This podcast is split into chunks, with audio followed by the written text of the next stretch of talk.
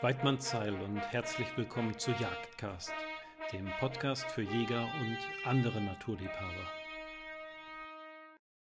Hallo, heute geht es bei Jagdcast um ein Thema, das nicht direkt im Zusammenhang mit der Jagd steht, welches uns Jägern aber eine hervorragende Möglichkeit gibt, unser Fachwissen in die Erstellung von wissenschaftlichen Arbeiten einfließen zu lassen. Und dazu spreche ich mit Dr. Oliver Keuling vom Institut für terroristische und aquatische Wildtierforschung. Bevor es aber zum Interview mit Dr. Keuling geht, hört ihr erst einmal den Tierlaut der Woche und dann noch ein kurzes Wort zu unserem Sponsor.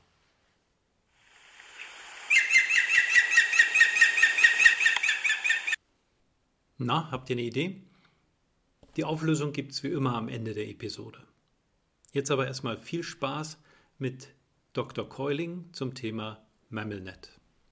Jagdcast wird euch von Vortex Optics präsentiert. Vortex Zielfernrohre, Ferngläser und Entfernungsmesser sind für den harten Einsatz in der nordamerikanischen Wildnis konzipiert und stehen dort Tag für Tag ihren Mann.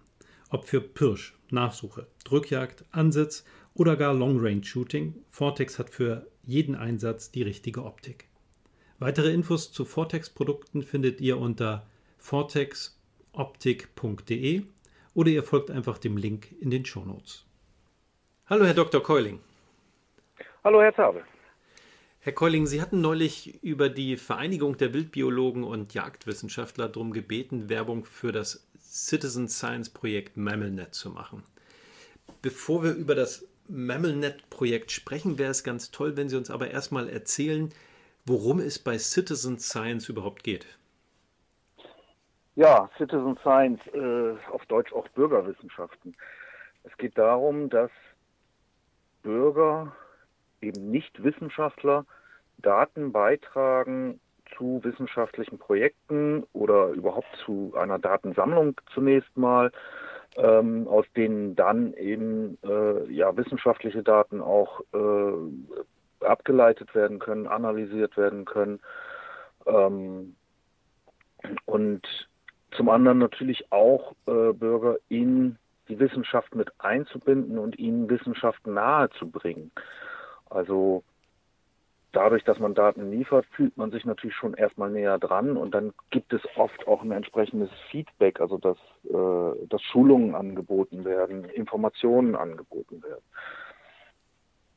Hm. Ja. Ja, gibt es da vielleicht schon Beispiele für funktionierende Citizen Science Projekte? Ja, es gibt eine ganze Menge Beispiele. Also äh, bei uns in Deutschland ist es noch ein bisschen weniger als in manchen anderen Nationen, aber es gibt durchaus gute Beispiele. Äh, zum Beispiel hat der NABU äh, die Stunde der Gartenvögel und die Stunde der Wintervögel, wo eben ein Aufruf kommt, meldet doch die Vögel, die ihr jetzt während einer Stunde an einem bestimmten Tag seht. Ähm, und dann kann man sich eben ja zum Beispiel äh, hinter seine seine Balkonscheibe setzen und äh, am Vogelhäuschen gucken, welche Vögel, welche Vogelarten, wie viele davon kommen während dieser einen Stunde hier zu meinem Vogelhäuschen. Das habe ich dieses Jahr zum Beispiel mit meinen Kindern auch gemacht. Das ist super spannend. Also hm. da äh, es sind so gegenseitige Effekte eben dann da. Ja. Ja, und ich glaube, das Wildtierkataster geht ja auch in die Richtung, oder? Das Wildtierkataster, die Wildtiererfassung in Schleswig-Holstein, in Niedersachsen gehen in die Richtung. Ja, ähm, wobei das schon, ähm, also was, was ein Citizen Science auch ausmacht, ist, dass es eigentlich auch von den Bürgern herkommt. Ähm, da sind wir in Deutschland meistens noch nicht so weit, sondern es kommt dann schon von, von Wissenschaftlern oder äh, Verbänden. Ähm, und das ist ja beim Wildtierkataster oder der Wildtiererfassung in Niedersachsen eben ähm, auch so, dass, dass es von den Verbänden und von den äh, Ministerien kommt und da Wissenschaftler auch von vornherein schon eingebunden sind. Aber auf der anderen Seite, wir als Jäger sind dann natürlich eigentlich eben der, der Laie, der Bürger, der eben die Daten liefert, wobei eben schon äh, stärker geschult, als das in, in den ja, klassischerweise Citizen Science genannten äh, Projekten ist. Ja, ja, so ein fundiertes Grundwissen schadet ja wahrscheinlich auch nicht, ne? Aber worum geht es denn konkret beim Mammelnet jetzt? Bei MamelNet, ja, bei MamelNet geht es eben auch darum, dass uns verschiedenste Bürger, das dürfen auch stärker geschulte und weniger geschulte sein, äh, eben Daten über Säugetiere, also Mammel, Mammalia, das sind die Säugetiere, äh, über Säugetiere liefern. Wir alle wissen ja, dass es äh, sehr, sehr viele Ornith Entschuldigung, sehr, sehr viele Ornithologen, Hobbyornithologen gibt, ähm, die eben Vögel beobachten, die auch im Frühjahr äh, durch die Gegend gehen und äh, Brutvögel äh, kartieren und diese Daten eben an, äh, an die ornithologischen Verbände, den Dachverband der deutschen Avifaunisten zum Beispiel, liefern und da wird dann der Brutvogelatlas draus gemacht. Für Säugetiere haben wir sowas nicht. Mhm. Ja. Da gibt es eigentlich dann nur Daten von, aus wissenschaftlichen Projekten, aber es gibt kaum äh, so freiwillige Daten. Und da soll MammleNet diese Lücke schließen, und zwar nicht nur in Deutschland, sondern europaweit. Ähm, und wir wollen mit verschiedenen Möglichkeiten eben äh, die, die Bürger dazu animieren, ähm, dort mitzumachen, Daten zu liefern. Diese Daten sollen uns nachher dazu dienen, andere äh, handfestere Daten zu eichen. Es gibt ein, ein Schwesterprojekt quasi, das äh, E-Net-Wild, also Europäisches Netzwerk für, für Wildtiere, ähm, wo wir aus den Jagdstrecken versuchen, Karten zu modellieren, mit denen dann äh, zum einen äh, Naturschutz betrieben werden kann, aber zum anderen eben auch Tierseuchenschutz betrieben werden kann, dass man eben sagen kann, wo äh, würde sich eine entsprechende Tierseuche wie schnell ausbreiten. Mhm. Aber wenn wir nur die Jagdstrecken nehmen, dann sind sie nicht zuverlässig genug. Die sind schon bei uns in Deutschland von Bundesland zu Bundesland unterschiedlich gut. Äh, und dann haben wir in Europa 44 Nationen, also nicht nur innerhalb der EU. Na, und äh, teilweise aus, aus Albanien gab es zum Beispiel die letzten drei Jahre gar keine Jagdstrecken, weil dort die Jagd eingestellt war, weil da äh, äh, über die Maßen gejagt wurde. So, und da weiß man natürlich gar nicht, gibt es die Wildtiere überhaupt noch. Und diese, um diese Daten zu eichen, wollen wir halt wissen, wo gibt es denn ein Vorkommen. Hm. Da kann dann jeder Bürger was mit äh, dazu steuern. Und wenn ich was äh, sehe draußen, umso häufiger ich eine Meldung abliefere, wenn ich jeden Tag das eine Reh, was ich da immer sehe, jeden Tag dieses eine Reh melde, dann bin ich irgendwann quasi so ein äh, äh, schon ein, ein äh, geprüfter Melder. Und wenn ich dann plötzlich mal einen Biber sehe, dann glauben mir die Wissenschaftler auch, dass das ein Biber ist, dann wird das auch als zuverlässige Meldung äh, nachher angenommen und nicht als, naja. Ne? Ja, gibt es denn da gewisse Fokusarten? Also jetzt ursprünglich klang das sehr nach, nach dem äh, jagdbaren Wild, aber jetzt haben Sie auch den Biber erwähnt. Also geht es jetzt um, um Säugetiere im Allgemeinen oder? Ja. ja. ja. Um Säugetiere im Allgemeinen, wobei wir natürlich ein Problem haben über, über die die Melde-App, die wir dort haben. Also ne, es gibt eine Smartphone-App, einmal Mailia, ähm, und es gibt zwei Möglichkeiten, auch Fotofallenbilder zum Beispiel hochzuladen. Ähm, da haben wir ein Problem, zum Beispiel Kleinsäuger äh, korrekt zu melden. Ja, Mäuse kann ich auf dem Bild äh, nur selten erkennen, welche Art das ist. Die muss ich schon sehr genau bestimmen. Ähm, und auch bei anderen kleineren Säugern wird es oft schwierig. Also geht das quasi so ab. Ich sag mal, ab Hermelin aufwärts geht es eigentlich erst los, dass wir das artgenau äh, gemeldet bekommen können. Und die Fledermäuse sind auch nicht mit drin, ähm, da das eben auch sehr schwierig wird. Hm. Aber ansonsten alle Säugetiere, die wir irgendwie äh, in Deutschland an Land äh, sehen können. Also Robben äh, und Wale sind da auch noch nicht mit drin, das soll aber auch noch kommen. Ja. Okay. Und, und welche Daten sind da allgemein von Interesse? Ja, im Grunde alle Daten. Also alles, was ich liefern kann. Umso mehr, umso besser. Aber allein nur eine Sichtung ist natürlich schon erstmal gut. Wenn ich diese, diese App verwende, ähm, dann äh, benutze ich damit ja auch äh, ähm, Zeit und Ort, wenn ich es direkt vor Ort mache. Wenn ich sage, ich habe äh, das äh, da gesehen, kann ich es natürlich auch nachträglich zu Hause melden. Da muss ich, sollte ich mir natürlich die Zeit und den Ort genau merken. Deswegen ist es am besten, man benutzt die App vor Ort, selbst wenn man äh, da gerade keinen Empfang hat, kann man dann diese Meldung, die dann eben orts- und zeitgenau ist, äh, nachträglich auch noch senden. Und da gibt es verschiedenste äh, Vorgaben auch. Äh, also was war das? Was war das für eine Situation? Was, welche Art war das? Und ich muss die Art noch nicht mal äh, von, von vornherein kennen, weil ich über Bilder äh, zu der Art gehe. Also ich muss nicht wissen, wie heißt die Art. Ne, wenn jetzt ein, ein absoluter Laie einen Hasen sieht, dann weiß er erstmal nicht Hase oder Kaninchen. Und wenn er dann aber das Bild dazu hat, dann kann er das vielleicht schon hoffentlich unterscheiden. Ob das dann wirklich so ist. Gerade ja. Blödes Beispiel Hase und Kaninchen. Aber, ja, es gibt ja. genügend Leute, die das nicht unterscheiden können. Aber hilft da die App gegebenenfalls auch? Bitte? Nochmal? Äh, ich, ich meine, es gibt unglaublich viele Menschen, die, die Hase und Kaninchen nicht voneinander unterscheiden können und die auch äh, äh ein Stück Dammwild als Reh ansprechen. Also hilft da die App auch auf gewisse Art und Weise? Ähm, eine Bilderkennung haben wir nicht, ähm, aber wir können die Meldung, ähm, also wenn man die Meldung machen will, geht man über Bilder erstmal schon dahin. Und dann sagt man, das ist die Art, die melde ich. Dann gibt es noch Informationen zu der Tierart, sodass man dann auch noch sagen kann, okay, ist vielleicht doch kein Stück Dammwild, war vielleicht doch ein Reh. Ähm, und ähm, würde da zurück auf das andere Bild gehen. Ähm, und dann gibt es, äh, selbst wenn es eine, eine, Falschmeldung ist, gibt es immer noch eine, eine Verifikation durch, äh, durch uns quasi, also die, die das MemoNet betreiben. Da sitzen dann Leute und schauen sich äh, die Meldungen an, schauen sich Bilder an und die werden dann unterschiedlich kategorisiert. Also wenn ich ein Bild habe, dann wird ganz klar gesagt, ja, das ist, äh, das ist korrekt, also Stufe 1 äh, bis runter zu Stufe 5. Nee, das stimmt absolut nicht.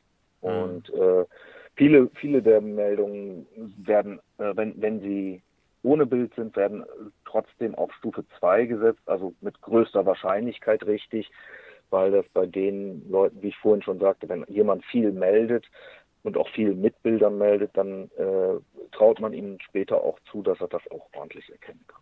Also es ist eben dieser Trainingseffekt, was ich ja eingangs schon meinte, dass Citizen Science eben auch die Bürger dafür begeistern will und einbeziehen will und eben auch schulen will, ist da dann eben auch schon mit drin.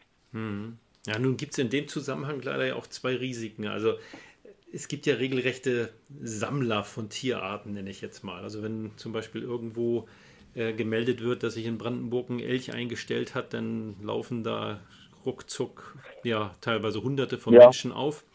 Ähm, ja, ja, auch, das ist bei den Ornithologen noch schlimmer. Da gibt es ja. dann diese diese Top 300, also die, ne, äh, wie viele Arten man äh, in einem gewissen Zeitraum in, innerhalb Deutschlands gesehen hat und so, ja. Ja, aber wie kann man ja. das denn vermeiden? Jetzt, ich liefere ja quasi Ort und Zeit. Ähm, wie kann man denn vermeiden, dass das jetzt missbraucht wird von irgendwelchen Sammlern und dass jetzt äh, in, in, meinem Revier demnächst irgendwelche Menschenaufläufe zusammenkommen? Also das, das eine ist natürlich, wenn, wenn ich mit meiner App Ort und Zeit liefere, dann sieht die niemand anders. Das sehe ich als, als Melder und das sieht unser System beziehungsweise dann die, die Verifizierer, die sehen, wann und wo das war. Aber es wird nicht, nicht sofort öffentlich geteilt. Also es landet später, landen die Daten in einer internationalen Datenbank, die dann auch wieder genutzt werden können, aber nicht, äh, die sind dort nicht sofort. So dass eben, ich sag mal, eine Elch- oder Wiesentmeldung aus Ostbrandenburg nicht äh, für alle sichtbar ist sondern nur für sehr wenige, die mit diesem System beschäftigt sind oder den Melder selber. Mhm. Okay. Ja, und dann gibt es da noch eine zweite Seite. Also gerade in Corona haben wir es ja gesehen, die, die Menschen zieht es in die Natur. Das ist ja vom Prinzip her was Schönes. Aber sie haben da auch überhaupt keine Hemmschwelle, in die letzten Dickungen und in die Einstände zu ziehen. Jetzt sehe ich ja, so ein bisschen. Das, ja? ja, ja, ich sehe das aber, dass genau das bei nicht nur bei Mamonet, sondern auch bei, bei Citizen Science im Allgemeinen genau das ist, was dann dort nicht passieren soll natürlich und wo wir natürlich auch dadurch, dass wir ja dort Rückkopplungen haben, auch ein, eine gewisse Chance haben, das besser zu kanalisieren. Indem wir ja, weil wir ja die, die, die freiwilligen Helfer äh, schulen, ihnen auch genau das mit auf den Weg geben. Bitte. Denn nicht durch die, äh, durch die letzte Dickung oder was eine, eine Kollegin aus Hannover hier ähm, sagte, ja, aber da an der dann wollen die Leute doch alle da den Biber beobachten. Wo ich dann eben auch sagte, genau das können wir darüber ja besser verhindern, als wenn, äh, als wenn die Leute da einfach nur so hin. Na, es, geht, es geht ja genau darum zu sagen, bitte tut das nicht, sondern meldet alles, was ihr beobachtet, dort, wo, wo ihr auch wirklich hinlaufen dürft. Hm.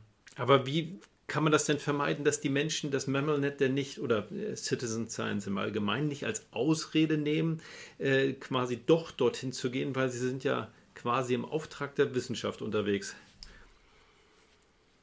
Tja, das ist eine gute Frage. Wie kann man das vermeiden? Eigentlich nur über, ähm, über Informationen. Ähm, dass das eben nicht so ist, dass sie im Auftrage unterwegs sind, sondern dass sie freiwillig äh, melden und dass sie sich wie jeder andere auch dann eben äh, an die gesetzlichen Lagen und ähm, ähm, halten müssen. Also das Nachstellen von Wild ist ja schon ne, das Aufsuchen und Nachstellen von Wildtieren, nicht nur äh, des Jagdbahnbildes, sondern überhaupt äh, von Tieren, ist ja grundsätzlich verboten. Ich darf nicht dorthin gehen, wo der Biber wohnt. Im, äh, Im Naturschutzgebiet natürlich schon gar nicht, aber auch außerhalb von Naturschutzgebieten darf ich das so nicht. Na, das, das darf ich auch als Jäger nur in meiner Jagdausübung. Ansonsten darf ich als Jäger ja auch nicht äh, die Tiere aufsuchen, wenn ich sie nicht in meiner jagdlichen Tätigkeit äh, dort aufsuchen will und muss. Hm. Was nicht heißt, dass ich sie deswegen gleich erlegen muss, sondern äh, da ich ja wissen muss, wann das Wild wo auf, äh, auftaucht, äh, das durchaus auch vorher schon machen darf. Ja.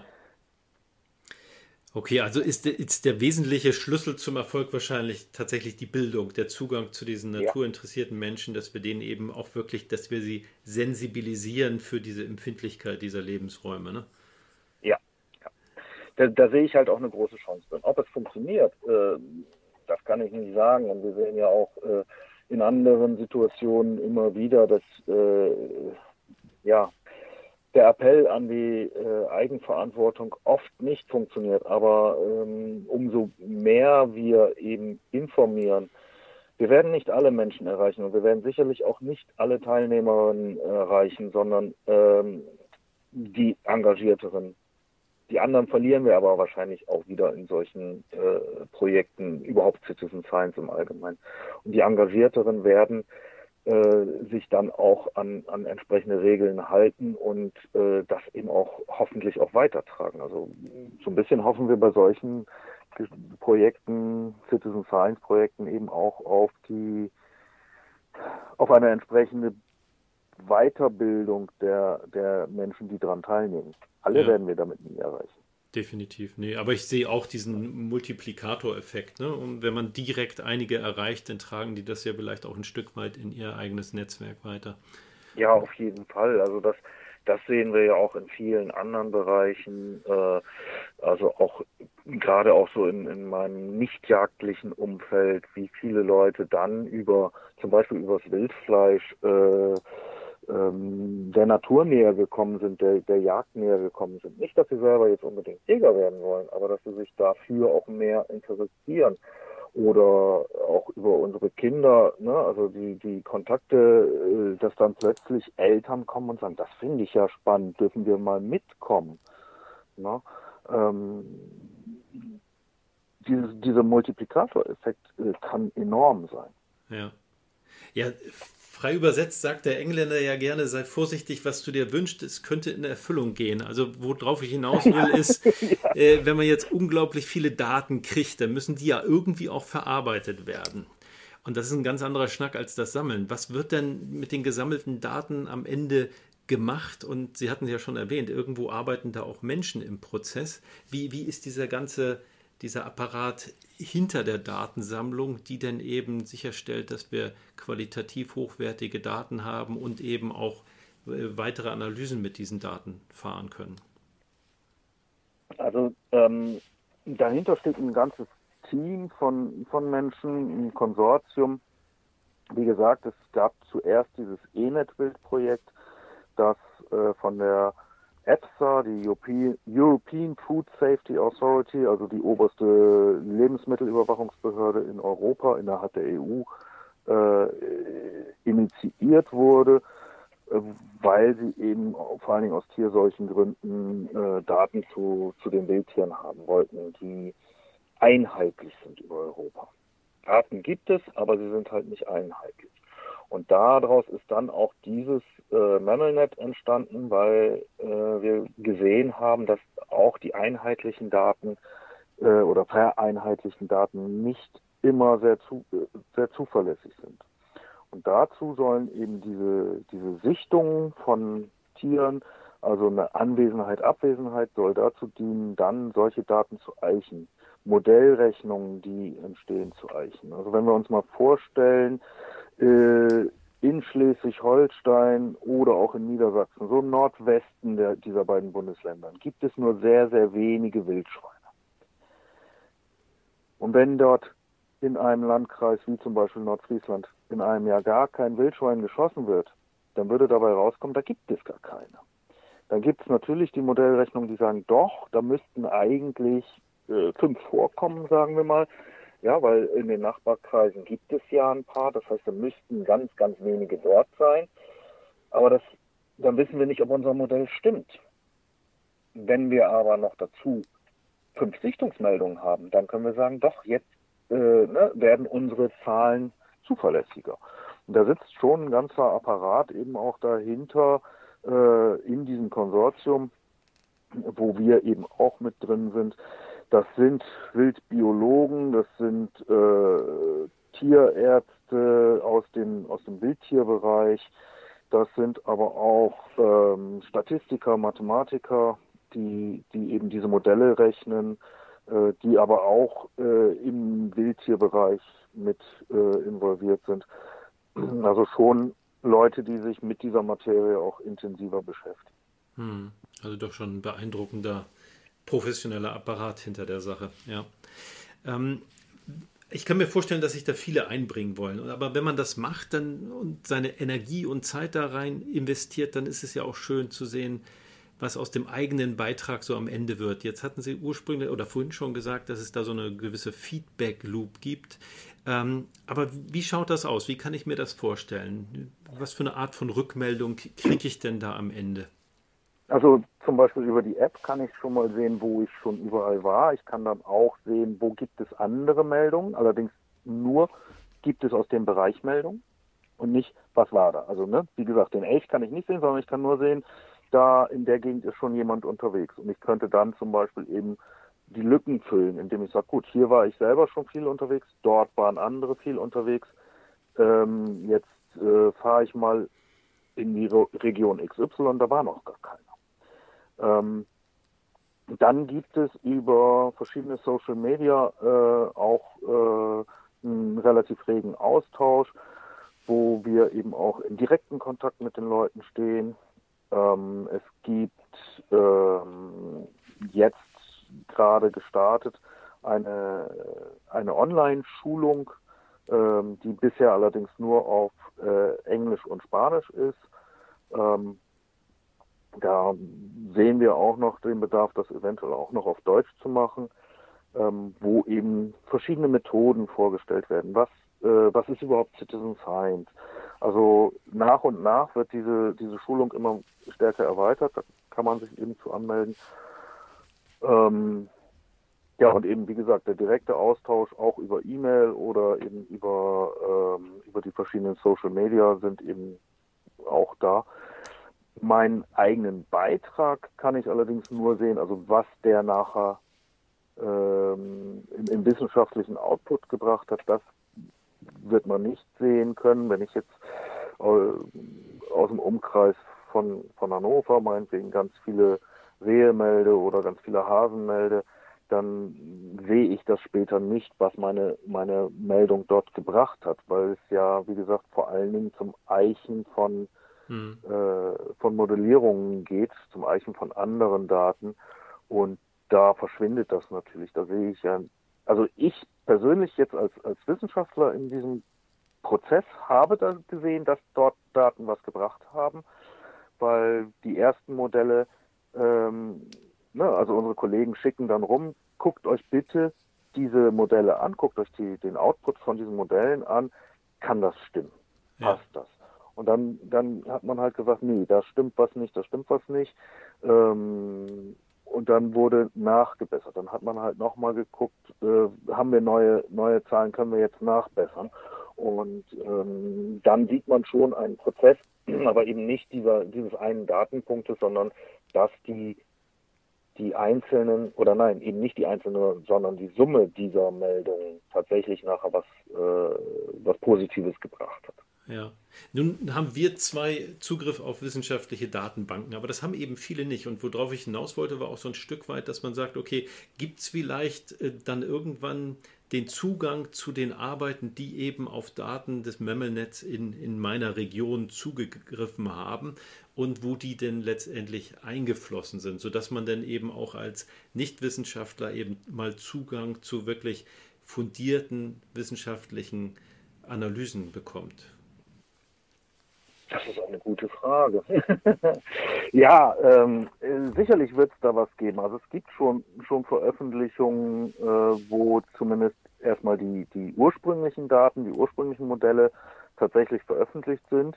Nämlich äh, es gibt, gibt von der EFSA ein, ein wissenschaftliches Journal, ähm, wo eben entsprechende Veröffentlichungen aus diesen, aus diesen beiden Konsortien eigentlich äh, sind. Ähm, nun läuft ja das MemelNet auch erst seit einem Jahr, das heißt, da ist noch nicht so viel Output zu erwarten. Mhm. Wissenschaft dauert auch. Ja, wenn, äh, wenn wir ein Projekt äh, starten bei uns im Institut, äh, wo auch irgendein ein Jagdverband mit involviert ist und uns Geld mitgibt, äh, dann kommt oft nach einem halben Jahr schon die Frage, ja, was kommt denn raus? Ja, also das dauert. Wir müssen ja erstmal die Daten sammeln und genügend Daten sammeln, äh, um sie überhaupt verwenden zu können, um sie überhaupt auswerten zu können. Und dann dauert es danach natürlich auch immer noch äh, eine Weile, bis man das wirklich durchanalysiert hat, die Daten bereinigt hat. Also äh, noch gibt es eigentlich keinen wirklichen Output, aber in Zukunft wird es dort immer mehr geben. Diese Daten gerade aus dem MAML-Netz sollen ja nicht nur in die, in die Eichung fließen, sondern dadurch, dass sie zu dieser äh, großen GBIF, äh, heißt die, zu dieser großen Datenbank gehen, ähm, können die nachher auch für ähm, Vorkommenskarten, also für, für Säugetier Verbreitungsatlanten äh, auch verwendet werden. Und ähm, dann sieht man schon nachher auch einen Output. Ja, mhm. ja das, das würde ich persönlich ganz toll finden, ja. Äh, aber ich habe noch eine, eine Überlegung, weil ich kann mir lebhaft vorstellen, dass, dass viele Sorge davor haben, dass sie eben tatsächlich dann Informationen preisgeben, die früher oder später doch irgendwie missbraucht werden. Nützt es dem MemelNet denn, wenn ich jetzt zum Beispiel sage, okay, ich gebe hier jetzt nicht die exakte Position an, sondern ich sammle sozusagen meine Meldungen an einem Punkt, der unverfänglich ist? Ähm, und ja, gebt zum Beispiel, ähm, sei es meine, äh, meine Gemeinde an als, als Sichtungspunkt, um nicht eben jetzt das Risiko einzugehen, dass sich jemand äh, das kleine Auerhuhn-Vorkommen anschaut oder äh, irgendwie einen ganz besonderen anderen Vogel. Wäre das ein Kompromiss? Könnten Sie damit trotzdem arbeiten?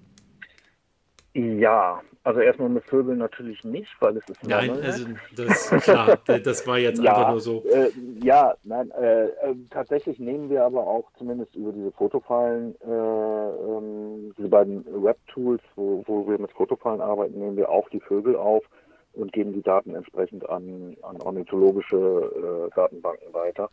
Ähm, aber ansonsten sind es natürlich die Säugetiere.